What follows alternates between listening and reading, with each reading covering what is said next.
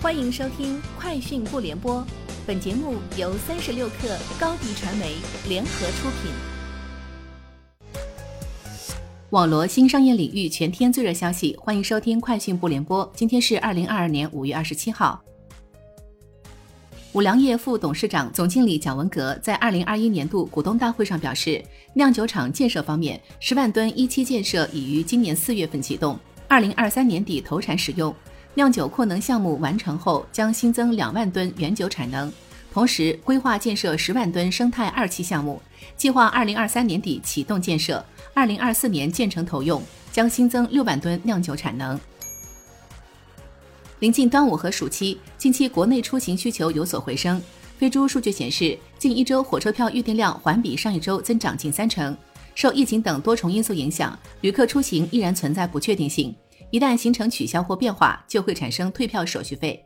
六幺八期间，飞猪推出端午火车票专属退票补贴，消费者在活动页面领取反退票手续券后，在列车发车时间二十四小时前退票，即可获得等同于退票手续费的现金红包，最高补贴达一百元。六幺八视频号直播好物节将于五月三十一号晚八点正式拉开序幕。活动期间，视频号直播也推出平台流量激励。发现页专属红点推荐、主会场核心推荐位展示、直播间流量扶持等多项举措，助力商家持续增长，并全面打通微信生态能力。通过公司域联动的平台玩法，为商家直播带货注入官方活水。阿里巴巴日前公布二零二二财年第四季度及财政年度业绩，财报数据显示，截至二零二二年三月底，阿里生活服务板块年度活跃消费者达三点七六亿。按年净增长六千四百万，本地生活订单量在财年内增长超过百分之二十五。这一财季，饿了么兼顾了业绩增长和效益提升。在二零二二年三月三十一号止季度，饿了么非餐订单录得强劲增长，平台整体交易额增长稳健，单位经营效益也同比持续改善。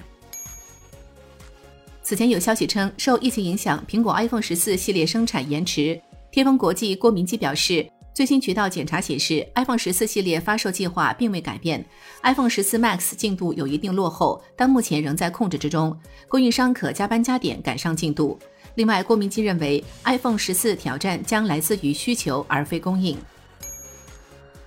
据知情人士透露，Paper 本周开始对风险管理和运营部门进行裁员，希望以此应对用户最近几个季度在其平台上的支出增长停滞，最终提升公司利润。该公司对芝加哥、内布拉斯加州奥马哈和亚利桑那州钱德勒的部门裁减了数十名员工。文件显示，PayPal 本月还宣布了在加州圣何塞总部永久性裁员八十多人的决定。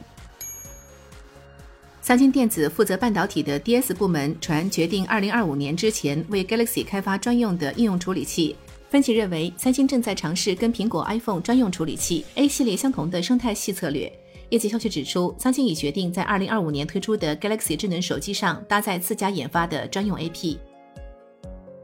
以上就是今天节目的全部内容，下周见。